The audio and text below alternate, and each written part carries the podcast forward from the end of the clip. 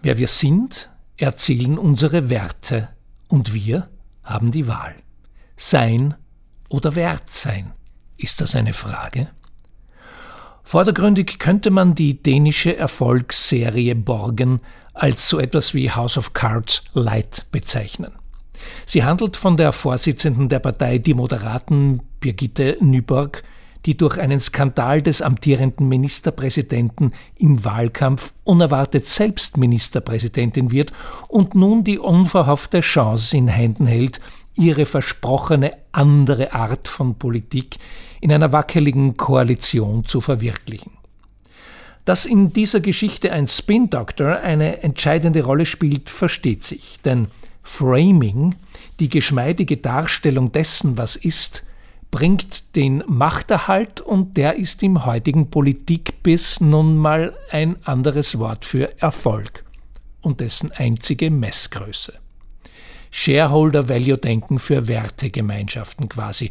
Man kauft den polierten Rahmen und nimmt das Bild, das er framed, zur Kenntnis. Inhalt als Zuwage. Was für ein Bild.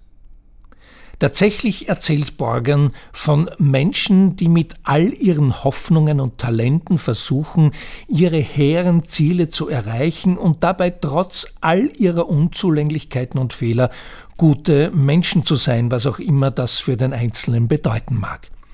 Dafür haben sie einige Werte als Koordinatensystem zur Hand und scheitern regelmäßig daran, also an sich selbst, weil ihnen ihr Ego ins Steuerrad greift, das sich gerne als Sachzwang meldet und Opportunismus aussehen lässt wie Pragmatismus.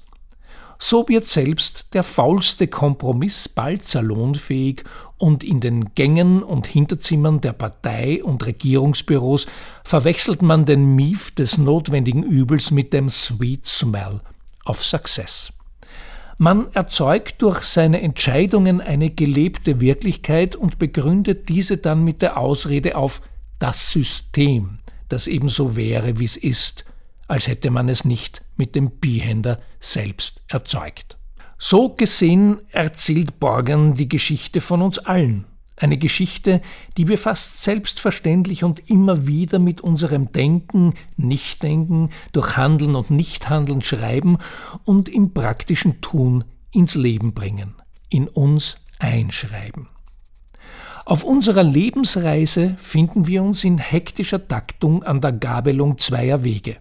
Der leichte und der richtige Weg stehen zur Auswahl. Man möchte meinen, es handle sich dabei um ein Dilemma, also die Entscheidung zwischen Fußpilz und Kretze. In der Tat zeigen wir an dieser Weggabelung, wer wir sind, denn nichts weniger als unsere Werte stehen dort zur Disposition.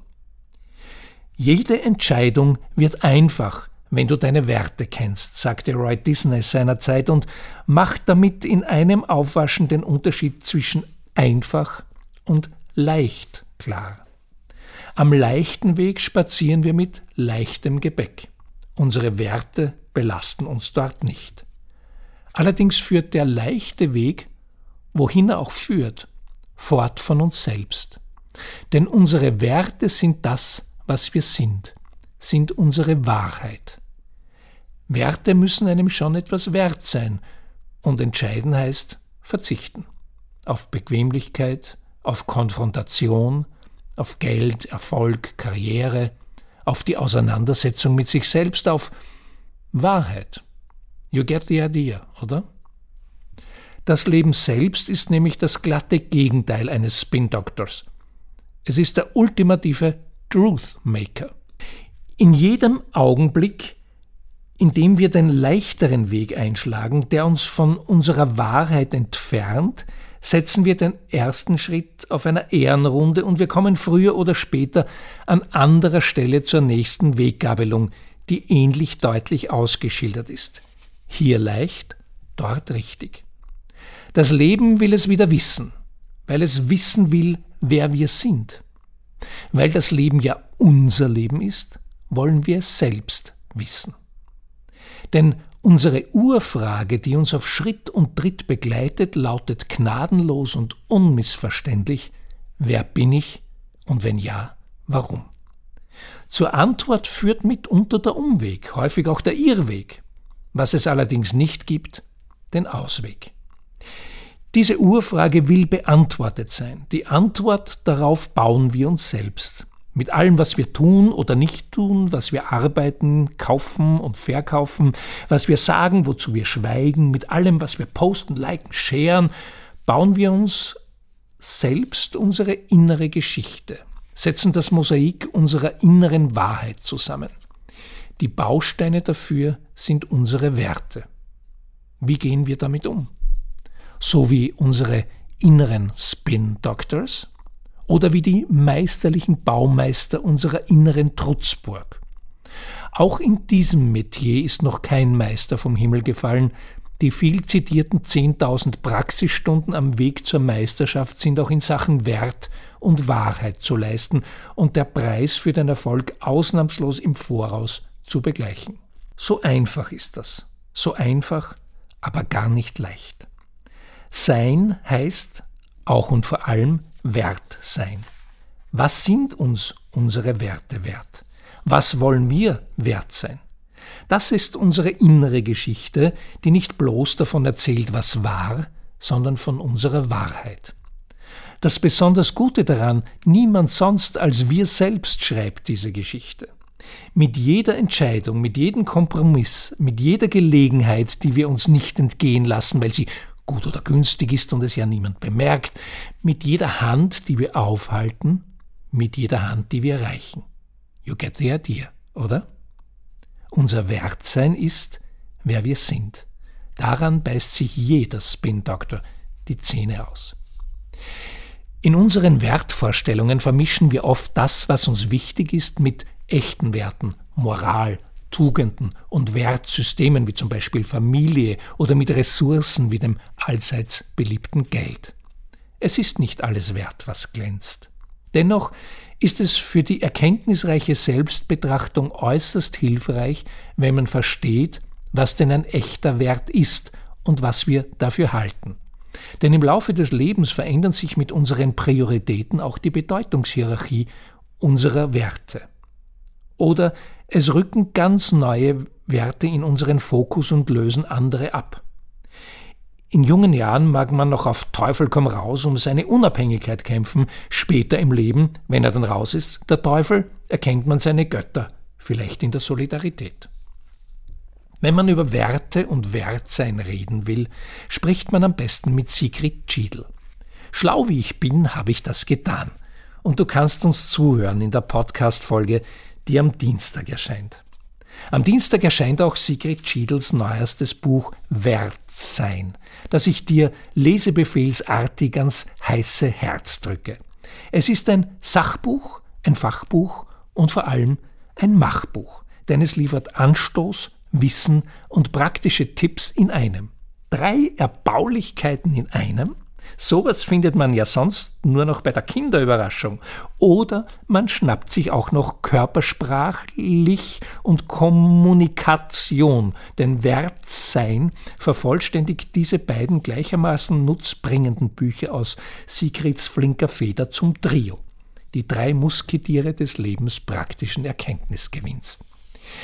Die drei Musketiere des Antifrust-Movements heißen übrigens Mindbusters und bestehen aus Roman Scheliga, Just Truly und eben Sigrid Schiedl, die in unserem Gespann als die offizielle Rampenfrau für Werte, die wirken, zuständig ist.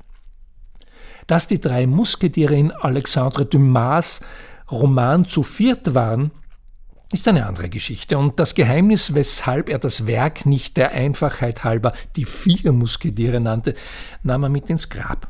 Manchmal braucht es eben einen vierten, damit ein Trio komplett und aller guten Dinge drei werden. Auf der Liste der rund 130 anerkannten Werte, ja, davon gibt es eine ganze Menge, haben Freiheit und Selbstbestimmtheit bei den meisten von uns besonders schöne Ehrenplätze ergattert. Der Weg dorthin besteht aus vielen, vielen Schritten. Der wichtigste davon ist der erste Schritt. Wie sich eine Heldenreise anfühlen kann, erlebt man häufig auf faktischen Reisen. Jede dieser Reisen beginnt mit einem ersten Schritt. Unser Leben ist voll von ersten Schritten, die uns weiterbringen. Jakob Horvath ist ein Spezialist für erste Schritte, fürs Aufbrechen, fürs Verlassen der Komfortzone und fürs Ankommen im richtigen Leben, im eigenen Leben, das auf einen wartet, wenn man das Fremdbestimmte loslässt. Er ist ein professioneller Anfänger und Aufbrecher. Nicht zufällig heißt seine Website thousandfirststeps.com und sein Buch Weltnah raus aus der Komfortzone rein ins Leben. Jakob Horvath war zu Gast in meinem Podcast, ein Gespräch, das mir besonders viel Freude macht. Er hat eine Menge losgelassen und dadurch noch viel, viel mehr entdeckt.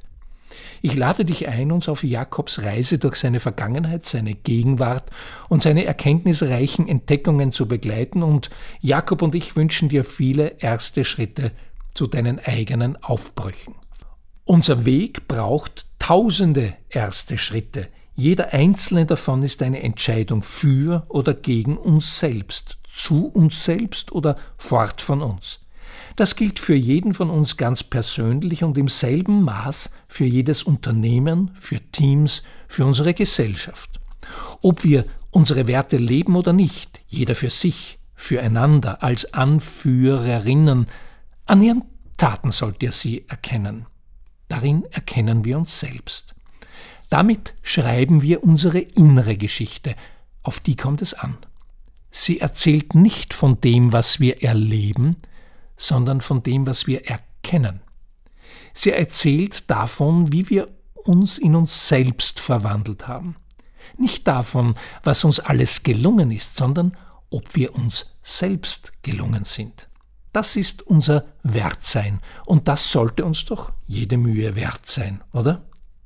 Ohne unsere innere Wertegeschichte meandern wir orientierungslos durchs Leben und erleben hautnah, was meine Großmutter die alte Story to Dead meinte, als sie auf den Umschlag ihres Fahrtenbuches schrieb No Story, No Glory.